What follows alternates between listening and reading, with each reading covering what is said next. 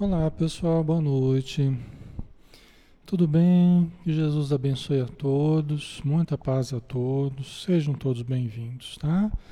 Jandira, boa noite. Vânia Miranda, Joana Alves, Desirê Alves, Giovana Figueiredo, Maria Lígia, boa noite. Terezinha Passos, Agilda Muniz, Angelina Sampaio, Elaine Leite, Maria José Ponciano, Wilson Machado, boa noite, Regiane Flores, Tamires Faria, Tranquedo Simeão, Ana Márcia, Tiago Carneiro, Ivanete Lustosa, boa noite, Lídia Maria Martins, boa noite, Jane Santos, boa noite, Fernanda Moraes, Cléa Nogueira, Yasmin Santos, Ana Cristina, Jo, jo Matiello, um grande abraço, pessoal. Sejam todos bem-vindos, tá? Vamos começar, vamos fazer nossa prece, né? Temos uma noite uma noite muito boa pela frente, né? Um estudo hoje tá, hoje o estudo tá tá muito bonito. Eu acho que vocês vão gostar. Então vamos fechar os olhos e vamos buscar Jesus, nosso Mestre, vamos buscar os planos mais elevados, porque nós podemos sintonizar com as esferas superiores a partir da nossa vontade, a partir do nosso desejo, do nosso intuito de melhora, por queremos alçar voo espiritual, nós vamos fazer esse exercício de elevação, de imaginação e de vontade. Obrigado, Senhor, pela possibilidade que temos de entrarmos na frequência do bem e compartilharmos dessa frequência, aurindo energias novas e também exteriorizando as nossas próprias energias, pensamentos e sentimentos. Abençoa os, os irmãos que estão conosco, que também se sintonizaram com esta página, com esta casa com este estudo e nós só temos a te agradecer por isso. Almas irmãs que se encontram atravessando a barreira da reencarnação e deixando que a sintonia natural fale mais alto em nossas vidas. Abençoa os espíritos necessitados e envolva-nos em muita paz. Envolva, Senhor, todo o nosso ambiente para que onde estivermos, possamos estar contigo hoje e sempre. Que assim seja. Muito bem, pessoal. Vamos lá, né? Vamos começar. Meu nome é Alexandre Xavier de Camargo, falo de Campina Grande. E nós estamos aqui nesta atividade na página Espiritismo Brasil Chico Xavier em nome da Sociedade Espírita Maria de Nazaré. E nós vamos dar sequência, pessoal, no estudo do livro Paulo Estevão, né?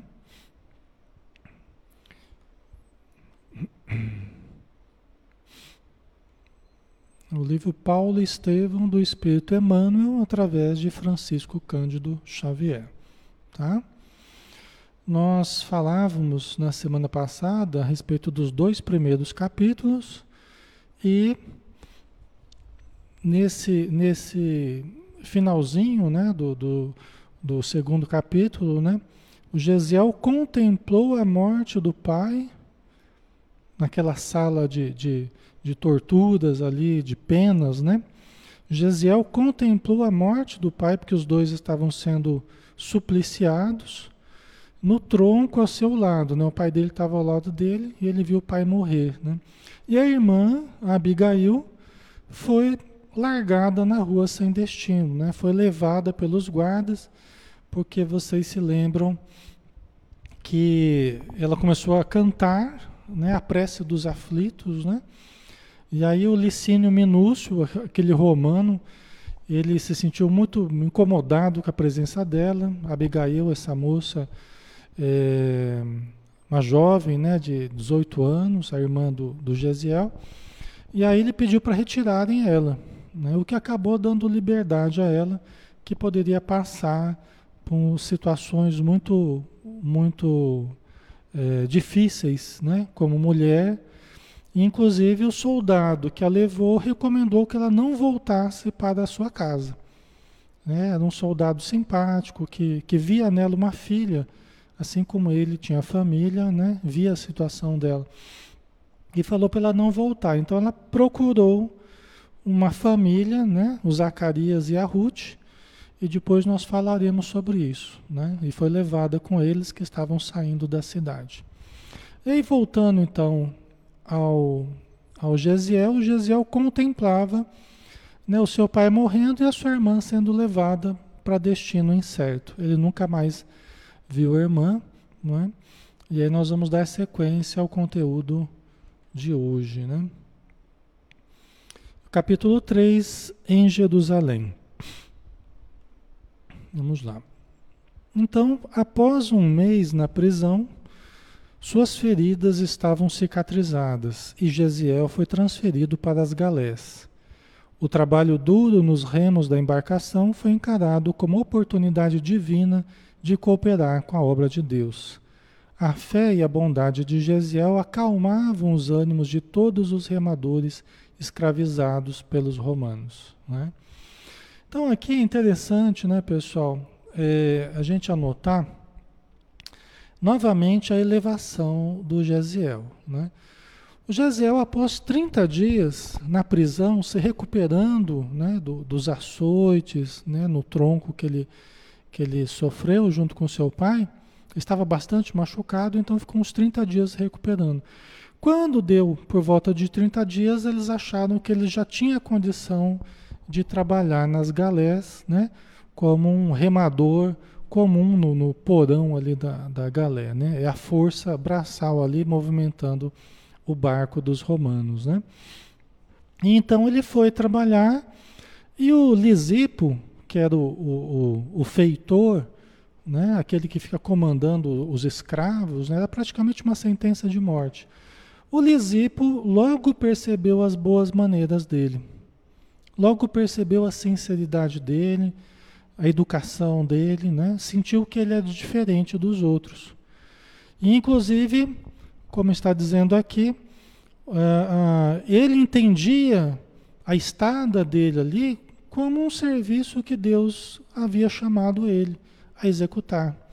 Qualquer um de nós ficaria, ficaria é, rebelde, ficaria contrariado, depressivo, desanimado.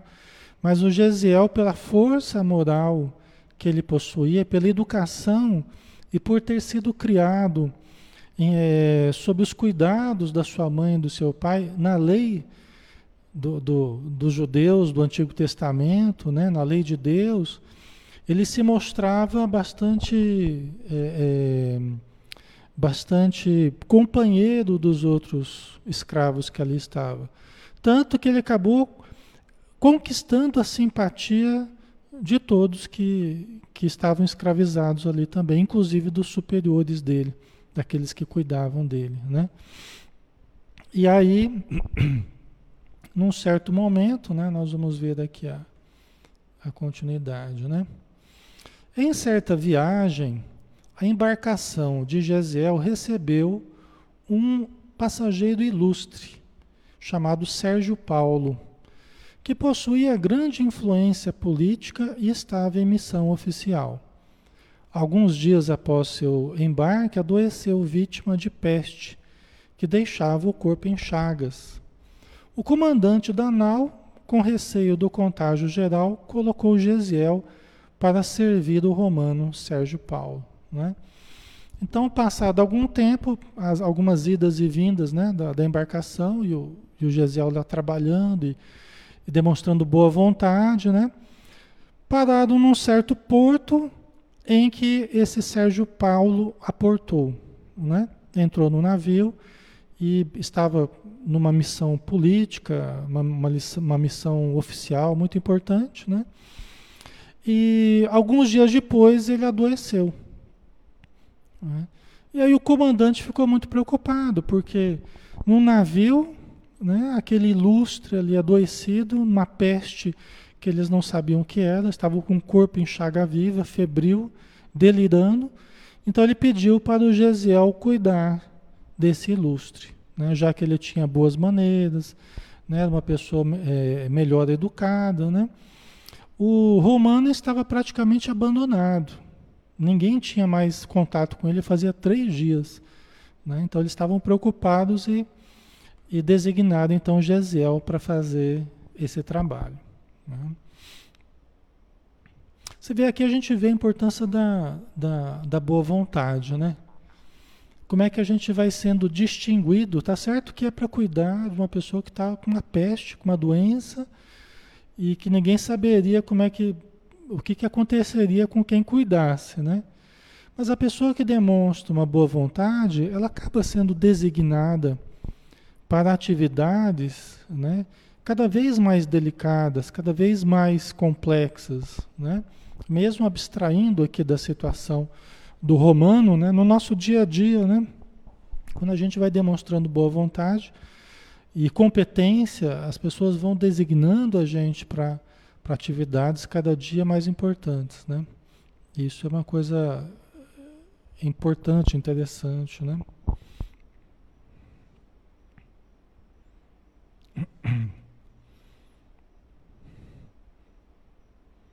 A Renata colocou: como está no plano espiritual nessa fase de acolhimento desse grande número de vítimas no mundo da doença Covid, né?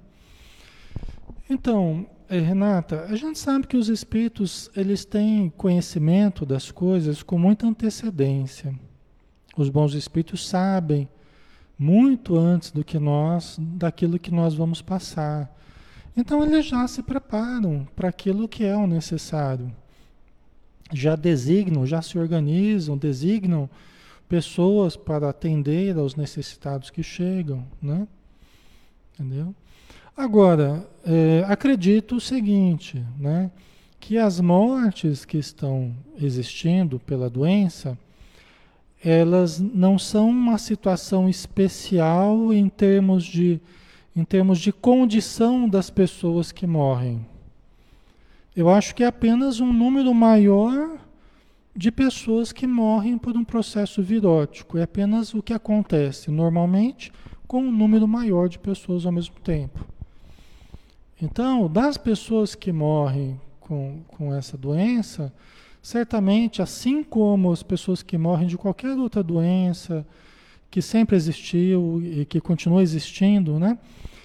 O como a pessoa vai estar depende muito da condição dela. Né? Se ela vai estar lúcida, mais lúcida ou menos lúcida, mais preparada ou menos preparada. Né? Você vê uma coisa, nas reuniões mediúnicas a gente atende sempre a um número muito grande de doentes que estão há um bom tempo no plano espiritual, né? E que somente nas reuniões mediúnicas tiveram condição de serem auxiliados. Vai saber há quanto tempo, né? depois de quanto tempo que foram auxiliados. Né? Então, isso nesse momento está ocorrendo também. Tem pessoas que logo têm condição de receber o auxílio, outros é, não têm condição no momento, porque espiritualmente são colhidas de surpresa, é uma doença, de certo modo, rápida, né? Assim como uma, uma, uma trombada, uma coisa que é muito rápida, né? Então a pessoa se vê de uma hora para outra no plano espiritual e às vezes não tem nem tempo de se preparar direito. Esse é o problema, né? Então é importante que a gente ore por essas pessoas, que a gente lembre com carinho, que a gente envolva, né?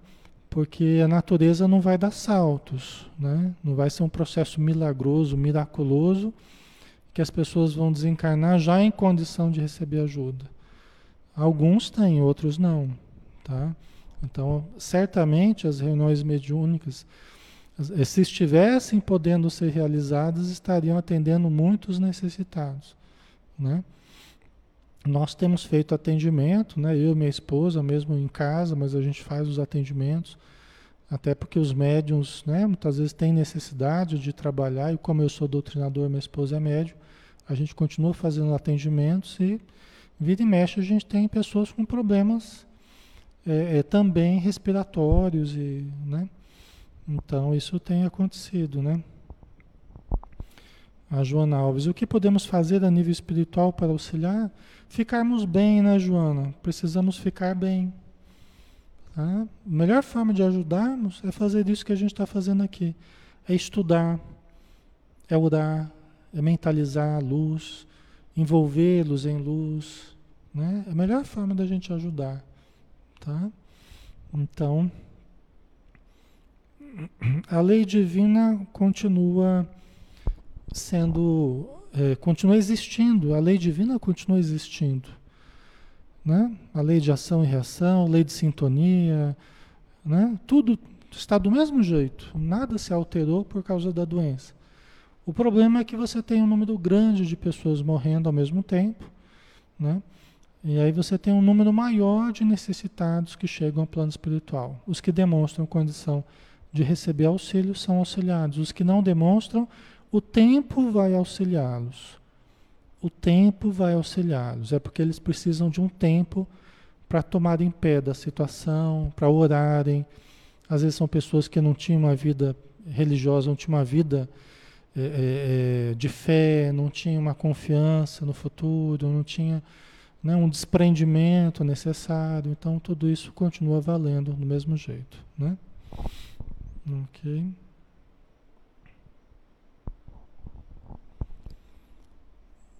A Maria Lígia, a peste também foi uma pandemia até encontrarem a causa, né?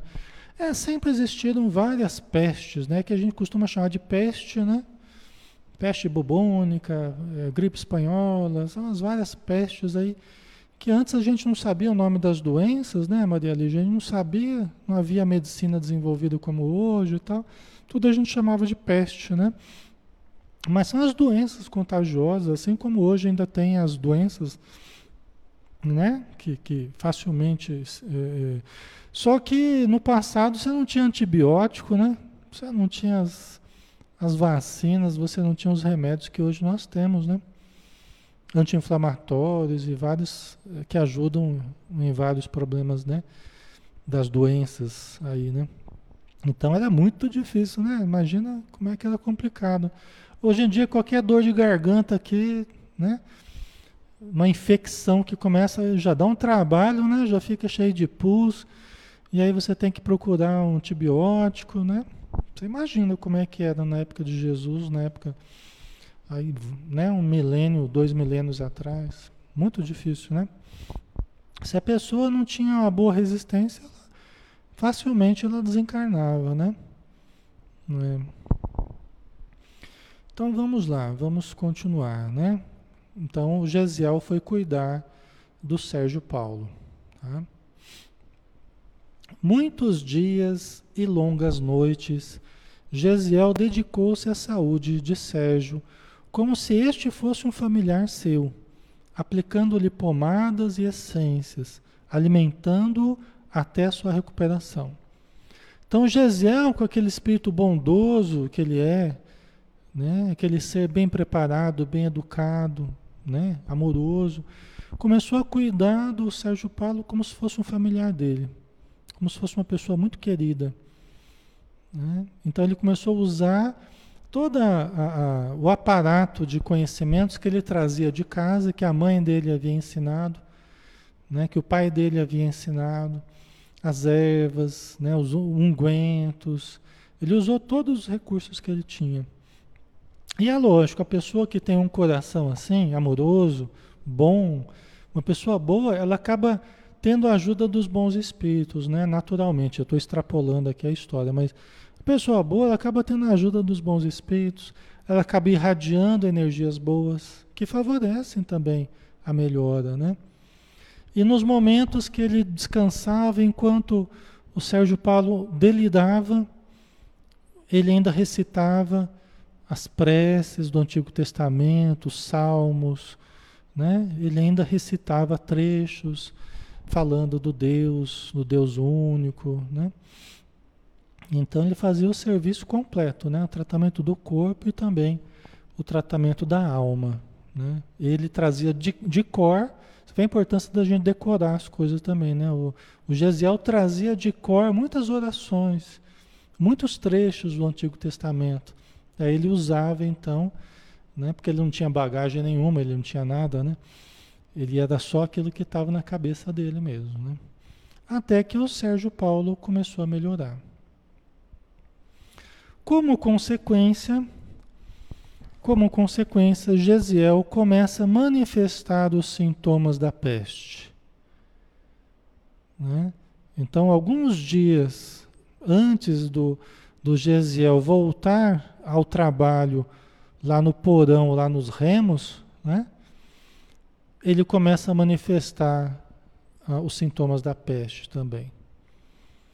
E aí eles ficaram muito preocupados. O encarregado da, do barco, da embarcação, já queria jogar ele no mar. Já tinha planos de jogar ele no mar.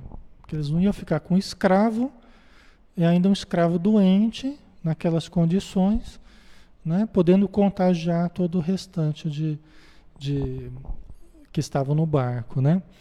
Só que aí o Sérgio Paulo não deixou. Eu falei, não, eu não posso fazer isso. Como ele foi consultado, né, porque ele era uma, uma autoridade ali romana no, na embarcação, ele foi consultado. Eu não, eu não vou deixar. A minha vida eu devo a ele. Né? Então eu tenho gratidão para com ele. Eu não vou deixar que, que ele no mar. Né? Aí o, o, o, comandante da embarcação lá né, não achou não achou legal tal, e o Sérgio Paulo falou, ah, você não ia jogar ele no mar? Então conste aí na, nas suas atas que você jogou ele no mar. Eu levo ele até a praia. Qual que é o porto mais próximo? É o porto de Jope. A gente logo vai estar chegando no porto de Jope. Né? Próximo ao porto de Jope, ali já na região da Palestina, onde hoje é Israel, né? chamava Palestina. Tá? E aí estavam chegando perto do porto de Jope. O Sérgio Paulo falou assim: ó, eu levo ele até a praia durante a noite, ninguém vai saber. Eu falo para ele trocar de nome, né, e ir para o interior, né, sair do, da região portuária. Tá? Aí eles acabaram aceitando meio a contragosto, né? Eles acabam, acabaram fazendo isso, né? Ok. Deixa eu ver o que vocês colocaram aqui.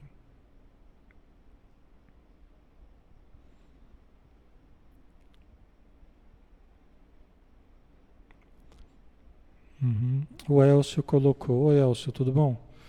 Até no sono do corpo físico trabalhamos em incursões com os mentores auxiliando e aprendendo. Digo nós, ostensivos, médiums, né? Mas mesmo as pessoas que não trabalham com a mediunidade, né? Tem pessoas que mesmo antes de trabalhar na reunião mediúnica, né? Pessoas que estão num trabalho de espiritualização, pessoas que estão num processo assim de, de, de busca de crescimento espiritual, elas já começam a ajudar, a aprender e ajudar à noite mesmo, Elcio. É isso que você falou aí, né? E, e nessa época, realmente, Muitos encarnados devem estar auxiliando. Aqueles que têm condição de auxiliar devem estar auxiliando. Né? Estudos como esses que a gente faz aqui, e que são feitos nas casas espíritas também, eles ajudam a gente a desenvolver possibilidades fora do corpo. O entendimento, a reflexão, as luzes que vai acendendo na nossa mente, o modo da gente ver a vida, tudo isso vai favorecendo para que nós tenhamos maior auxílio durante as noites para seguirmos em trabalhos de auxílio, né, em trabalhos de ajuda, junto com os mentores, que vão nos adestrando, eles vão nos adestrando, vão nos treinando para as atividades durante a noite. Tá? Ok. o Wilson, né? Mas equipes espirituais não se preparam para receber esta quantidade de irmãos e irmãs que vão desencarnando, como aconteceu na Segunda Guerra, né? Primeira, Segunda Guerra. Até o André Luiz cita, né? No livro Nosso Lar, tal. Então, o problema, Wilson, é que não se trata só de quantia. O problema não é só um problema é, numérico. Não é assim, ah, vai faltar trabalhadores no plano espiritual. Não. Não é um problema numérico. Não faltam trabalhadores no plano espiritual. Também muitos encarnados vão ajudar. O, o grande problema não é exatamente o número. Tá? O grande problema não é o número. Não tenhamos preocupação, pessoal. Que vai chegar alguém lá e não vai ter quem ajude. Não, isso não existe no plano espiritual. Tá? Isso eu garanto para vocês. O problema não é um problema numérico. Tá? O problema é aquilo que eu falei, é o problema da condição de quem chega. Não adianta ter menos trabalhador ou mais trabalhador no plano espiritual. Pode ter 100 trabalhadores me esperando lá no plano espiritual e eu posso não ter condição de enxergar nenhum deles e não ouvir nenhum deles e não sentir nenhum deles e não conseguir receber auxílio. Tá? Não é um problema numérico, é um problema, não é um problema de fora, é um problema de dentro, de cada um. Tá? Isso a gente precisa falar porque, é que nem eu falei, que é, é, essa, essa pandemia ela não muda as leis divinas. Ela não muda aquilo que eu venho fazendo de mim. Ela não me transforma em anjo. Então, se eu morrer da doença ou de qualquer outra doença, eu não vou virar um espírito elevado da noite para o dia. Eu não vou adquirir toda a consciência da noite para o dia. Eu não vou adquirir amor da noite para o dia. Eu não vou aprender a orar da noite para o dia e vou estar tá salvo. Não, nada disso acontece. A natureza não dá saltos. Tá? Então o problema não é numérico. O problema é como que eu chego ao plano espiritual. Esse é o grande problema. Tá? Por isso que nós temos falado, nós precisamos ir trabalhando o nosso interior, nós precisamos ir melhorando a nossa condição. Porque seja o Covid ou seja o que for, nós vamos um dia. Essa é, a questão mais importante. Um dia nós vamos, e não pode ser não agora, mas pode ser depois de um ano, dois anos, cinco anos, dez anos. E vai ser o mesmo problema. Vai ser o mesmo problema. Não vai alterar. Vai ser a mesma coisa. Não importa se eu for agora ou se eu for daqui. Qual será a minha condição ao desencarnar? Entendeu? Eu estarei bem com a minha consciência, eu estarei mal com a minha consciência. Estarei bem preparado ou mal preparado? Estarei vivendo amor dentro de mim ou estarei vivendo revolta e tantas outras coisas negativas, tá? Isso é o mais importante, ok? Então a pandemia não está transformando as pessoas em anjos, né? É, não é um banho milagroso, tá? Ainda assim depende da situação de cada um. É uma relação nossa com Deus, nossa com a vida, nossa com a nossa consciência. Isso é o mais importante de tudo. Se nós estivermos bem conosco, nós estaremos muito bem na vida espiritual. Né? Então, é, isso é o que Jesus tentou falar para a gente. Entendeu? Eu vou para vos preparar um lugar, para vos chamar a mim. Mas o que, que ele falou? Ele falou: Vinde a mim. Né? Bem-aventurados os que choram, os que sofrem, bem-aventurados serão consolados. Né? Só que não são todos que são consolados, porque quê? Porque eu preciso me abrir à consolação. Enquanto estou revoltado, eu não me abro à consolação. Né? Então, isso que Jesus falou serve para aqueles que se abrirem. Né? Emmanuel até falou, Emmanuel, né? através do Chico, ele falou, Jesus disse, vinde a mim, mas quantos vão a ele? O que, que é ir a ele? Né? Você vê Gesiel aqui que a gente está falando. Gesiel ele foi preso, foi açoitado, né? viu a irmã sendo levado, o pai morrer, né? foi escravizado, tá? mas ele estava sereno. Né? Ele adquiriu um aspecto mais sombrio, né? dolorido, mas os olhos serenos, né? a alma em paz, até porque estava ali sem motivos justos, né? no sentido da lei né? que não era justo o que estava acontecendo com ele, mas mesmo assim ele não se revoltou, Como é que a gente faria no lugar dele? Né? Isso aí, talvez a gente estava praguejando, a gente estava maldizendo, né? Querendo matar alguém. Então, isso que a gente precisa tomar cuidado, é esse trabalho interior, né? Porque porque sem isso a gente não tem condição, né?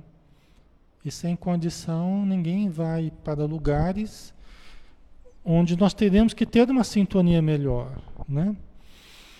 Então vamos lá, continuando aqui. O eminente romano pede ao comandante que faça o registro de que Gesiel foi jogado ao mar, para evitar o contágio geral, mas que o liberte no próximo porto. E assim foi feito. Durante a noite, o Sérgio Paulo leva numa pequeno, um pequeno barco até próximo à praia de Jope. Então lhe dá certa quantia em dinheiro, pede que troque de nome e parta para o interior. Gesiel promete que assim o fará. Um elo de muita amizade se fez entre os dois, né? Os dois criaram um laço assim bem interessante. E o, o, Sérgio Paulo até falou para o Gesiel, quando ele estava no, no barco ainda, né? No, no, na pequena embarcação, estava levando ele à noite né? para, o, para a praia. Aí ele falou assim: Olha, Gesiel, você sabe que a, a peste está trabalhando no seu organismo, né? A peste está trabalhando dentro de você. E talvez até assuma proporções mais graves do que foi em mim. Eu estou te dando a liberdade, mas só o teu Deus pode te dar a vida.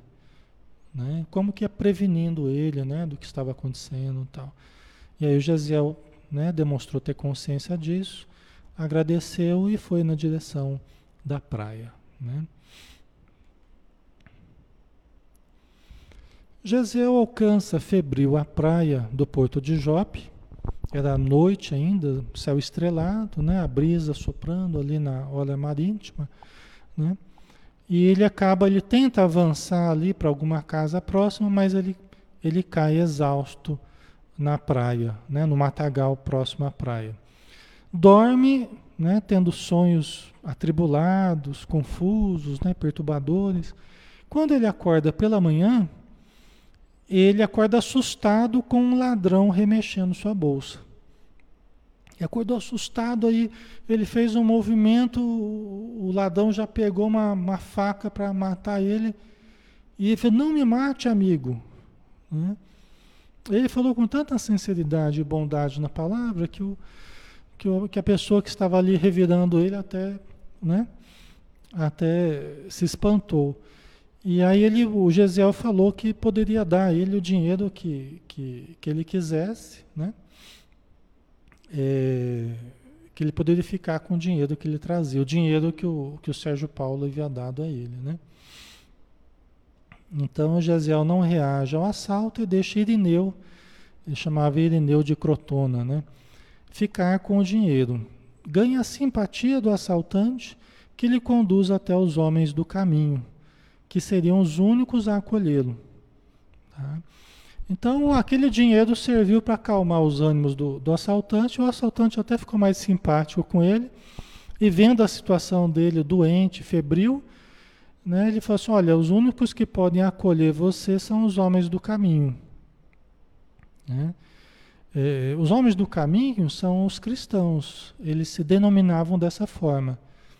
Né? Os, os homens do caminho, eles seguiam o caminho entre aspas, né? que seria os ensinos de Jesus. No início era chamado de caminho, os homens do caminho. Tá? Então vamos lá. Efraim recebe Gesiel, chamando-o de irmão. Primeira coisa que o Gesiel já, já percebeu diferente, né? Como faziam os primeiros cristãos, chamavam uns aos outros de irmãos, né? E devido ao seu estado de saúde, decide levá-lo até Jerusalém, onde haveria condições de tratar Gesiel. Em Jerusalém, Pedro e Tiago recebem Gesiel, naquele que era o primeiro grande núcleo humanitário que a gente tem notícia, que é a Casa do Caminho. Né? A Casa do Caminho era a casinha de Pedro, a casinha de Pedro, é, você vê como é que era a coisa no passado, né? O cara transformava a sua casa.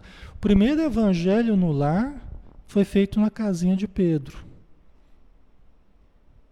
Né? Pedro foi beneficiado, a sogra de Pedro foi, foi curada, né? Foi tratada, tal. E Pedro estava seguindo Jesus, então fizeram o primeiro evangelho, né? Fizeram vários evangelhos na casa de, de Pedro. Era um dos pontos onde Jesus costumava parar, costumava pernoitar, comer, conversar, ensinar. Era um dos pontos. Existem, existem vários pontos. A gente vai conversar sobre isso no, no Evangelho de Mateus, que a gente está fazendo de sexta-feira, né, às 20 horas. Tá? A gente vai ver tudo isso em detalhes. Tá? É, mas Pedro, Pedro transformou a sua casa e olha que ele tinha família, tinha esposa, sogra, filhos. Né? Ele transformou a sua casa praticamente num hospital. Uma casa de caridade, uma casa de auxílio, uma casa de, que acolhia os doentes, os necessitados, né? que acabou sendo chamada da Casa do Caminho. Né? Ok? E você vê, ele foi, foi, foi atendido ali, primeiramente, por Pedro, Tiago, né? Tiago, que é irmão de João. Né? Os três é o que estavam coordenando o trabalho da Casa de Caminho, do Caminho. Pedro, Tiago e João, o irmão de, de Tiago. Né? Certo? Isso é importante, isso é de extrema importância, por quê? Porque antes não havia esses ambientes humanitários, esses ambientes de auxílio, casas né, de, de tratamento humanitário dos doentes, né, um tratamento gratuito. Não havia nada disso. Não haviam hospitais, não havia nada disso. Né? Então as pessoas ficavam à míngua, né? esmolando nas ruas, doentes, né? leprosos, iam para os, o Vale dos Leprosos, né? toda a cidade tinha, fora da cidade, os ambientes onde os onde certos doentes ficavam, doentes incuráveis, né? Então eles ficavam fora, totalmente é, exterminados da vida pública, da vida comunitária ali, né? E Jesus trouxe para próximo dos corações, ali para casa, né, de Pedro, né? Pedro transformou sua casa num, num pouso de amor, né? Ok.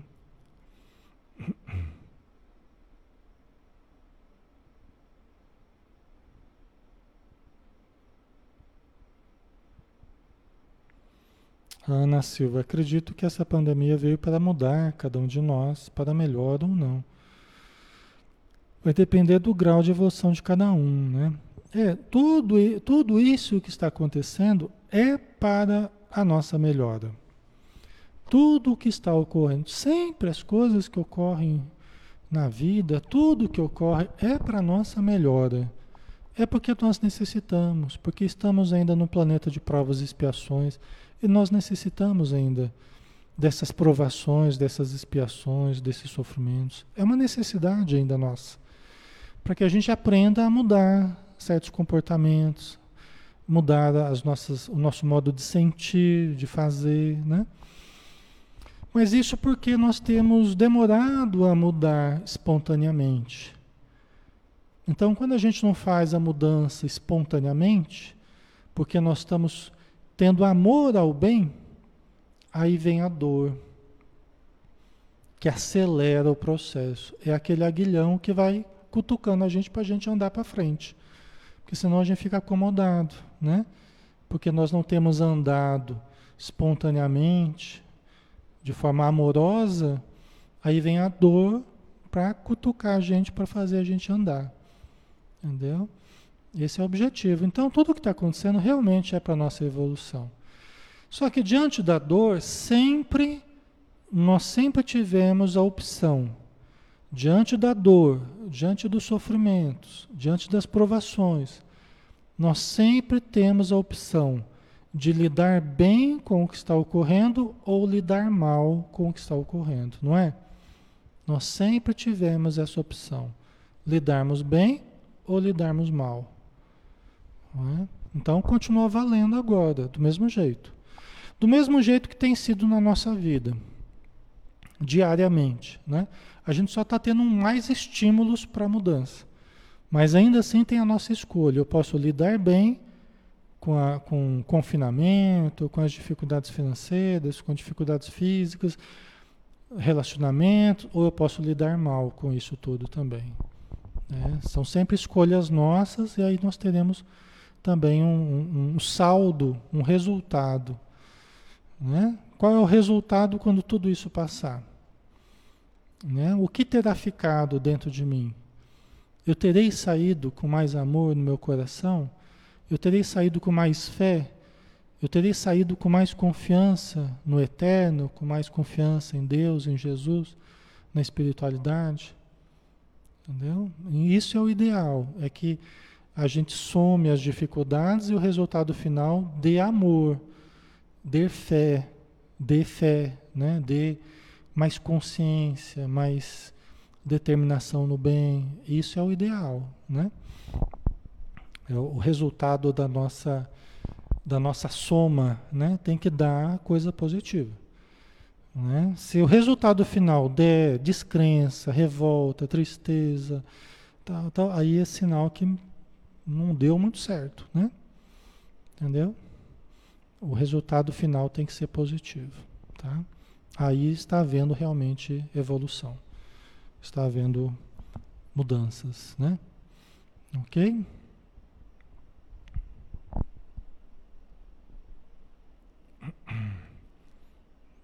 Ok.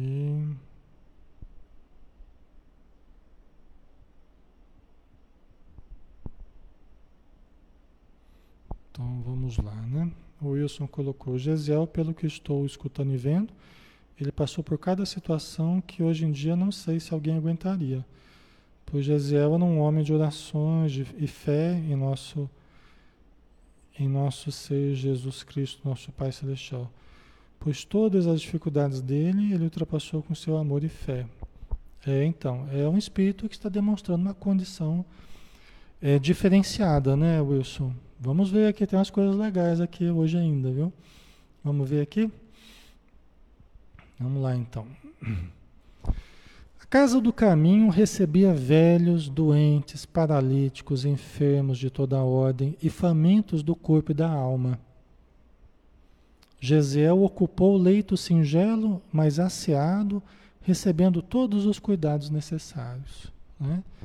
Então a casa do caminho é uma casa de amor, de auxílio, numa época em que você não tinha nada disso. Então você imagina o que, que aparecia de doentes.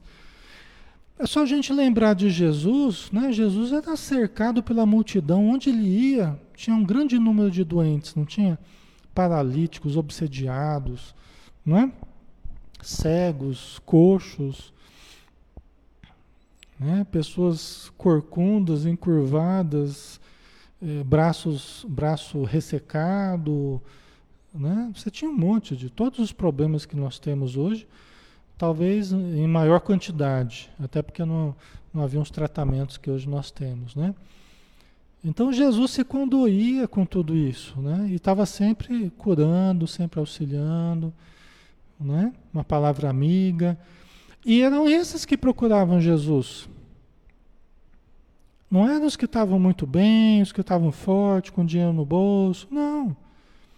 Esses geralmente nunca precisaram muito de Jesus, sempre precisaram muito de Jesus, mas nunca sentiam que precisavam. Né? É como hoje ainda. Quem vai buscar o Espiritismo, quem vai buscar as casas espíritas, são aqueles que estão passando por problemas atrozes por problemas difíceis. Já procurou psiquiatra, já procurou médico, já procurou terapeuta, já foi para lá, para cá, padre, pastor, nada funcionou, aí procura a casa espírita. Né? Aí recebe o passe, aí escuta Jesus, escuta os espíritos amigos orientarem tal. Recebe o tratamento da desobsessão, né? né? Mas na época não tinha nada disso, né? Então você imagina o quanto de gente que acorria para a casa do caminho em busca de, de auxílio, né? Devia ser uma coisa enorme, né? E aí aconteceu uma coisa interessante. O Gesiel, durante os delírios de febre, porque ele estava com a peste, né? Ele estava com a peste. E tinham vindo outros também, né? Só do porto de Jope já tinha vindo mais um junto com ele, numa carroça, e era mais ou menos longe a distância entre Jope e Jerusalém, e né, fizeram um dia de viagem praticamente até chegar em Jerusalém. Né? Mas outros estavam aparecendo, vindos é, da Cefalônia, né? Que vinham trazendo a peste. Né? Então, e o Pedro, Tiago e João tratando dessas pessoas que estavam chegando. Né? Mas Gesiel, durante os delírios da febre, ele recita os escritos de Isaías, chamando a atenção dos apóstolos. E aí se afeiçoa muito a Pedro por seu extremado cuidado com os doentes. Então, primeira coisa, Isaías. Uma coisa que chamou muita atenção dos apóstolos, né? É que o Gesiel, nos delírios dele, começava a recitar Isaías. Pedro tinha hora que sentava perto dele e começava a anotar as coisas, as palavras dele inspiradas, embora fosse no momento de febre, né? Mas eu começava a anotar ali o que, que o Gesiel estava falando. Né? De tão bonito que era, inspirado no, no, no Antigo Testamento, né? recitando Isaías. Isaías, quem que era Isaías? Era um dos profetas. Né? E é um dos que, é, talvez o que mais profetizou sobre a vinda do Messias. Veja bem, nós estamos no ano 34, praticamente um ano depois que Jesus morreu. Mas as informações não haviam chegado muito longe sobre a morte de Jesus, nem o surgimento de Jesus, nem a morte de Jesus. Né? E o Gesiel gostava muito de Isaías porque falava sobre a vinda do Messias. E olha onde é que ele foi parar. Na casa do caminho. Né? E aí ele foi vendo Pedro, ele foi vendo Pedro cuidando com extremado amor, com extremado carinho os doentes, todos os doentes. Pedro foi desses mais amorosos, né? Muito importante. Pedro foi a, foi a pedra mesmo de sustentação do movimento apostólico, né? após Jesus, né? dos seguidores de Jesus. Pedro foi a, a pedra mesmo de sustentação desse movimento, né? com a sua mediunidade, com a sua sensibilidade. Mas ele foi uma pessoa que sustentou esse movimento. Né? E aí ele foi se sentindo eh, diante de Pedro como um filho diante de um pai, observando o carinho com que ele tratava de, de cada doente que chegava. Né? Algumas semanas se passaram e Gesiel se recupera. Em momento oportuno, Pedro indaga sobre as citações do profeta Isaías que Gesiel proferiu durante o delírio e este lhe diz que gosta dos escritos do profeta pela beleza das promessas da vinda de um Messias, que Gesiel aguarda desde a infância. Né? O pai dele estudava todo o Antigo Testamento, e ele também conhecia, mas ele tinha uma predileção por Isaías, pelas promessas sobre o Messias. Né?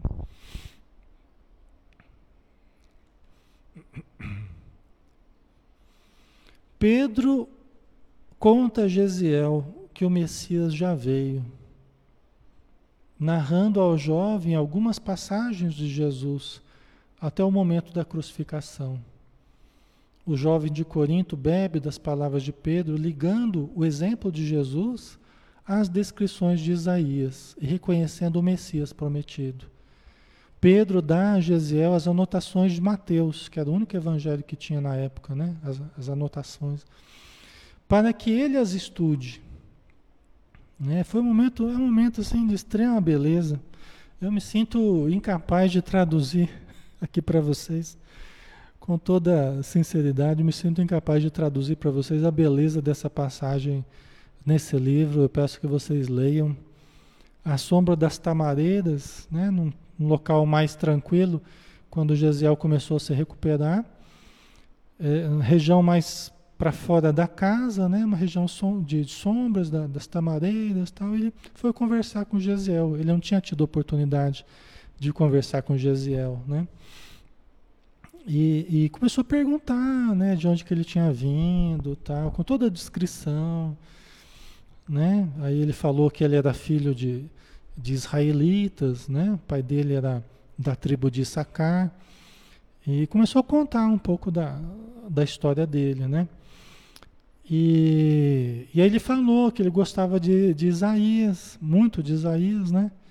Falando do Messias, aí Pedro falou assim: Você não sabe que ele já veio? Né? E aí começou a falar, né? começou a contar para Gesiel da, da, dos ensinos de Jesus, certas passagens, com todo um colorido bonito que Pedro sabia é, pintar as descrições dele, falando do mar da Galileia, né, o, o, lago de Genezaré, quando ele então, junto com Jesus, né, subia na barca e Jesus conversava com a multidão, e às vezes atravessavam né, para o outro lado do, do lago de Genezaré, às vezes iam de, de cidadezinha em cidadezinha, porque se vocês olharem o, o, o mapa, né, vocês vão ver que são várias cidadezinhas na época de Jesus. É, é, que, que ficava ali na, na, na, nas imediações do lago, em torno do lago. Né? Porque o lago é um lago muito grande, por isso que é chamado Mar da Galileia. Né? E aí Jesus ia ensinando né, de vilarejo em vilarejo ali, e Pedro contando para Gesiel das curas que ele fez, dos cegos que ele curou, dos leprosos, né? da beleza das palavras de Jesus, né, do efeito que produzia nas pessoas e que produziu nele próprio, assim como nos outros discípulos. Né? Então ele foi lembrando todas as passagens e, e Gesiel ia se encantando né, com a narrativa de Pedro e ele ia comparando com o que ele conhecia da, da, da profecia de Isaías, né, das promessas de, de, de Isaías a respeito da vinda do Messias. Ele ia comparando, porque ele sabia de cor certas passagens. E, e Jesus, ele, Jesus, ele teve o cuidado, Jesus, ele teve o cuidado de, em vários momentos, ele fazer conexões com o Antigo Testamento, para que aqueles estudiosos, para que aqueles que estavam é, esperando ele pudessem identificá-lo. É? Por exemplo, quando Jesus, no final, na sua crucificação, quando ele estava quase morrendo, ele fala: Eli, Eli, lamba sabachthani, né? Senhor, Senhor, por que me abandonaste? Né? Os, os judeus até falam, ele está chamando por Elias, né? É, na verdade, ele estava fazendo uma conexão com Elias, né? Então tem vários momentos que que Jesus deixou claro, as suas palavras eram conexões, né? eram conexões com o Antigo Testamento. Emmanuel fala que há no livro A Caminho da Luz que há uma profunda, uma profunda relação, uma profunda conexão entre o Novo e o Antigo Testamento. Né? Só que o problema do Antigo Testamento é que ele está carregado de códigos. Ele está carregado de códigos. Né? Então não é tão fácil de decifrar. Né? Tem a ciência secreta dos judeus. Então é um, é um, o Antigo Testamento ele é todo codificado. Né? Aí precisa um estudo muito minucioso. Né? É, mas o Novo Testamento é muito mais é muito mais de fácil entendimento embora não tenha sido compreendido, né? E, e, durante esses séculos todos que passaram, muito da, de Jesus, muito da mensagem de Jesus, agora com o Espiritismo está sendo melhor explicado, as mensagens dos Espíritos, né? A gente está conseguindo entender com uma profundidade diferente. Tá? Ok? Nós estamos quase acabando aqui, né? Mas aqui a gente também está terminando, pessoal. Deixa eu correr um pouquinho aqui para a gente finalizar essa parte. Gesiel narra para Pedro toda a sua história, desde Corinto até o porto de Jope. Porque aí o, o Gesiel já sentiu uma confiança imensa em Pedro, né? Por tudo que ele falou, todos os ensinos de Jesus, que ele estava fazendo a correlação com o Antigo Testamento, né? Então ele abriu o coração. O Sérgio Paulo falou para ele ficar anônimo, né? Para trocar de nome e não, não contar para ninguém, mas ele, ele se sentiu muito confiante ali com Pedro, né? Eles eram duas almas que tinham uma, uma, uma afinidade muito grande. Eram dois espíritos de escol, né? Dois espíritos elevados. Lembrando da amada irmã Abigail e rogando a Pedro que o ajude a manter o anonimato, pois em Jerusalém é enorme o número de romanos. Né? Ele estava preocupado em, em cumprir com a promessa que ele fez para o Sérgio Paulo. Né? Pedro mostra a Gesiel que há muitas tarefas a serem executadas na casa do caminho e que desde o momento, deste momento em diante, ele se chamará Estevão. É, Pedro que como que batizou ele falou ah, a partir de hoje eu te batizo no, na nova doutrina. Eles tinham essa mania de batizar, né? Como se fosse uma iniciação, né? É, Jesus não batizou ninguém, né? Mas é, depois nós vamos falar melhor sobre a questão do batismo, tá? Mas o, o o Pedro falou: Eu te batizo na nova doutrina, né? Como seguidor do caminho, é, marcando aquele momento, né? Que foi de muita emoção e tal. E aí ele deu o um nome grego, para você se lembrar da antiga Caia, né? Da região da Grécia onde ele morava, em Corinto.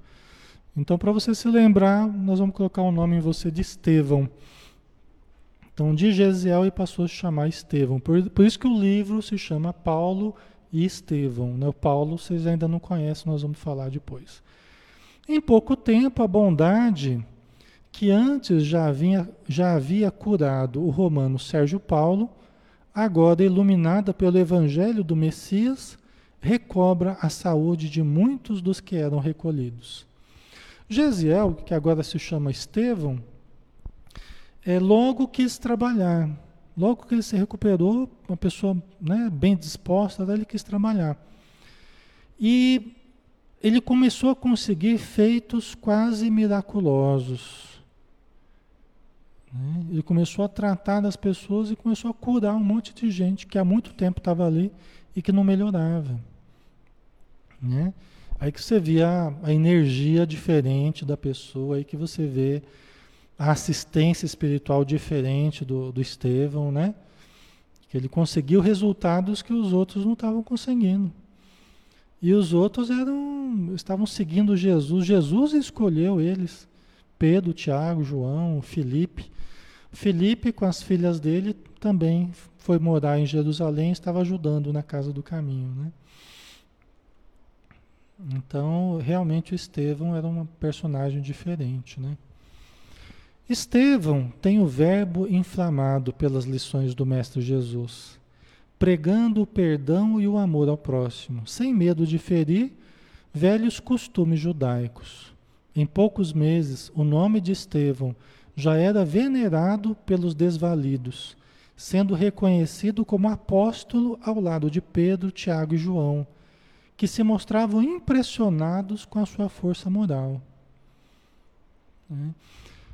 É, os, os discípulos de Jesus que estavam trabalhando ali na casa do caminho, eles ficaram tão assoberbados, ficaram tão assoberbados de trabalho, era tanto doente, era tanta coisa para fazer o dia inteiro, que eles não tinham mais tempo para a pregação de Jesus. O objetivo que eles tinham fazendo a casa do caminho era transformar num local de, de, de disseminação da, das, das, dos conceitos de Jesus. Só que eles não estavam conseguindo fazer isso. Porque era tanto necessitado chegando, era tanto doente, era tanta coisa a fazer, que eles não tinham mais espaço para falar de Jesus, para né, fazer palestras, para conversar sobre Jesus. Aí João chamou a atenção deles. João, que era o mais, mais moço, né? O João chamou a atenção deles, né? lembrou eles da importância né? Que o objetivo central de estarem ali na, na é, naquele trabalho da casa do caminho. A gente poderia pensar, mas não era mais importante realmente tratar, curar os doentes, curar, né? Isso é importante, mas o mais importante sempre foi a cura espiritual.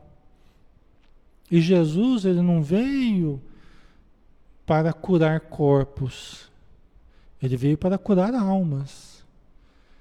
Ele curou muita gente, muita gente não se curou, mas muita gente se curou. Por quê? Porque ele se condoía com a situação das pessoas e porque ele precisava também dar algumas demonstrações para que as pessoas tivessem mais fé, né? para que as pessoas levassem ele mais a sério. Ah, então, por isso ele realizava certas curas. Mas o grande objetivo dele não era tratar corpos.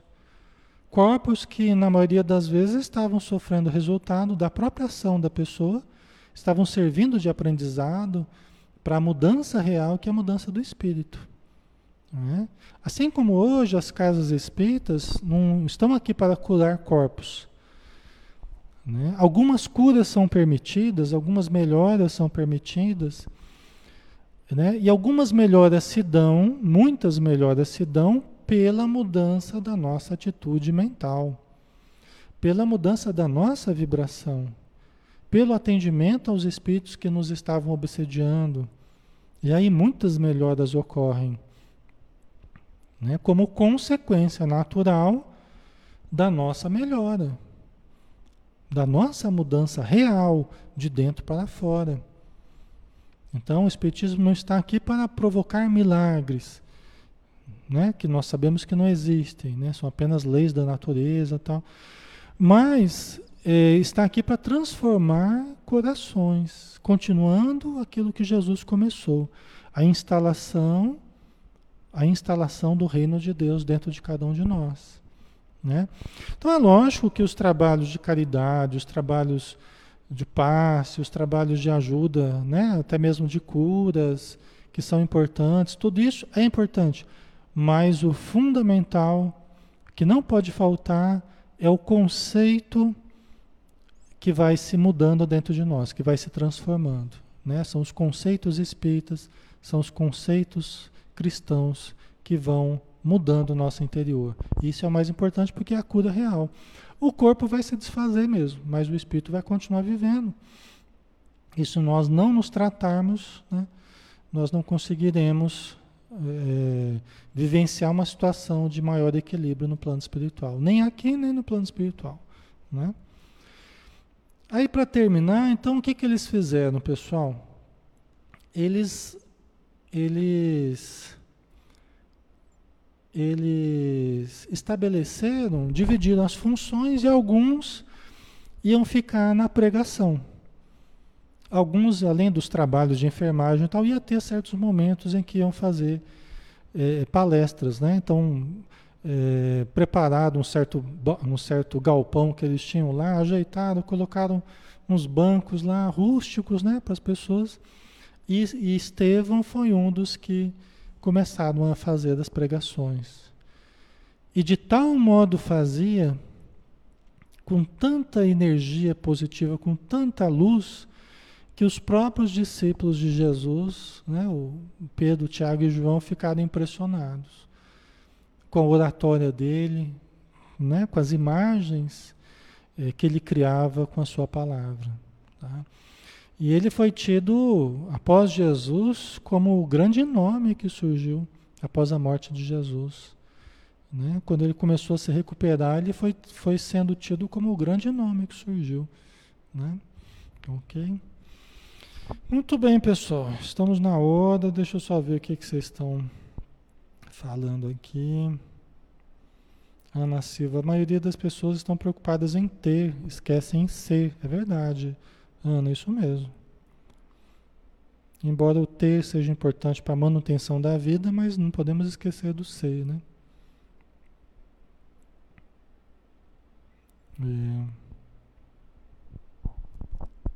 A Joana Alves, trabalhar no lar de idosos, né?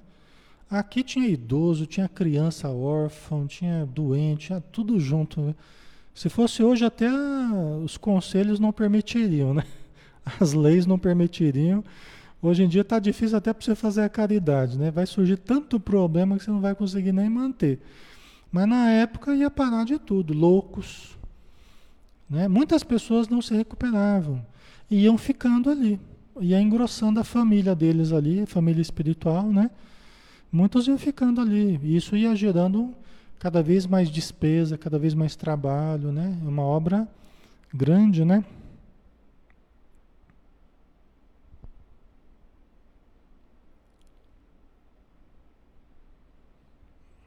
Ok.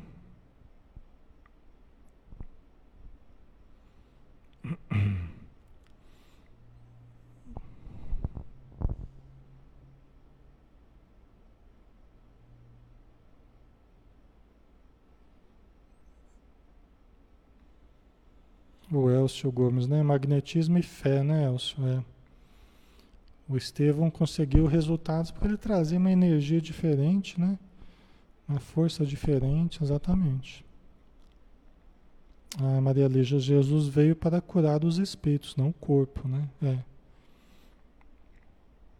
Isso vai ser falado também é, de uma forma interessante no livro Trilhas da Libertação, viu?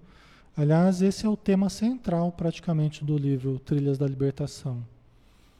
Tá? É um bem interessante, esse que a gente está fazendo de terça-feira, né? Tá? Ok, pessoal, então vamos lá, né? Vamos finalizar por hoje. Já estamos na nossa hora, né? É uma história bonita, né, pessoal? Devagarzinho a gente vai a gente vai entender essa história toda do Paulo e Estevão, né? Paulo, porque é a vida de São Paulo, que muita gente conhece como São Paulo, que é o Paulo de Tarso, né? Então, por exemplo, Paulo e Estevão, nós vamos ver qual que foi a relação entre o Paulo e, o Estevão, tá? Vamos fazer a prece? Então vamos lá. Novamente, Senhor Jesus, nós te agradecemos por toda a ajuda que tivemos, por toda a luz que fomos objeto, essa luz que recai sobre nós, o fluxo do amor que parte do teu coração, que parte dos planos elevados em direção à terra, caindo sobre nós como uma cascata de bênçãos, de flores fluídicas que nós absorvemos através do nosso perispírito e que se transforma em saúde, em harmonia, fortalecendo todo o nosso corpo, mas acima de tudo, a nossa alma. Que nós possamos iluminar, Senhor, nosso interior, possamos desfazer as sombras do passado, acendendo as luzes no presente para um futuro radiante, ensolarado pelo amor divino. Ajuda-nos, Senhor, a praticar a caridade, a transformarmos a nossa vida numa atitude de amor ao próximo, de doação, de abnegação, de renúncia, para que a nossa prece seja as nossas atitudes diárias e possamos viver o dia inteiro em atitudes positivas. Obrigado por tudo e dispensa-nos na tua paz. Que assim seja. Obrigado, pessoal. Obrigado, viu, pela presença de vocês. Sempre muito bom. Sempre uma energia muito boa aqui com vocês, viu? Me sinto muito feliz com esses estudos e reabastecido sempre com o carinho de vocês, com a amizade de vocês, tá? Então tenham um excelente repouso e amanhã a gente vai estar junto de novo aqui, né? Amanhã a gente tem o Ser Consciente às 20 horas, tá bom? Um abração, fiquem com Deus. Até mais.